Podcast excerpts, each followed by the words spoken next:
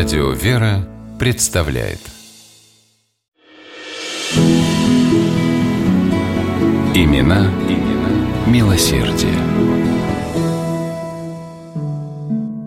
В 2010 году в Воронежской областной офтальмологической больнице шел ремонт. Стоя на лесах, рабочие счищали со стен старую штукатурку. Вдруг один из них почувствовал под скребком какую-то неровность. Штукатурка в этом месте держалась неплотно. Одним движением руки рабочий отклупнул целый пласт и замер в изумлении. На очищенной стене четко проступил лик Христа. Как выяснилось позже, под толстым слоем штукатурки оказался целый барельеф – картина с евангельским сюжетом исцеления слепого. Это стало своего рода сенсацией для местных историков и краеведов. В воронежских архивах не нашлось ни упоминаний об этом барельефе, ни его старых фотографий.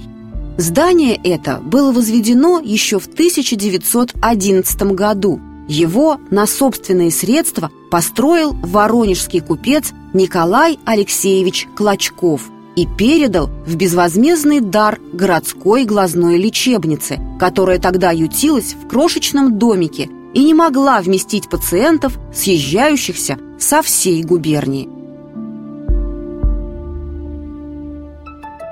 Богатый предприниматель Клочков был известен в городе как добрый и щедрый человек. Николай Алексеевич верил в Бога и всегда помнил евангельские слова Христа «Возлюби Господа Бога твоего всем сердцем твоим, сия есть первая и наибольшая заповедь. Вторая же, подобная ей, возлюби ближнего твоего, как самого себя». По этим заповедям Клочков и старался строить свою жизнь.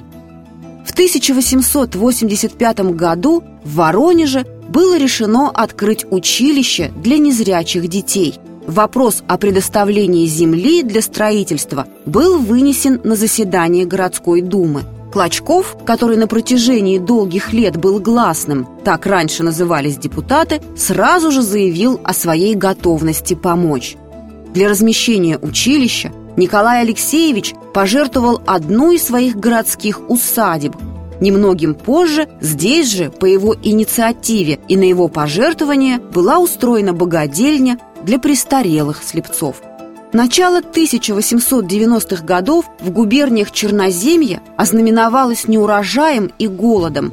Николай Клочков был одним из первых, кто пришел на помощь голодающим крестьянам – организовав безвозмездную раздачу хлеба и зерна из своих запасов. До конца жизни он председательствовал в Воронежском городском комитете попечительства о бедных. В 1913 году близ принадлежавшего ему имения Рогачевка Воронежского уезда Клочков на собственные средства открыл бесплатную земскую лечебницу, в которой остро нуждались крестьяне – а двумя годами ранее в Воронеже ту самую лечебницу для незрячих, на стене которой под слоем штукатурки спустя сто лет обнаружили тот самый барельеф с евангельским сюжетом.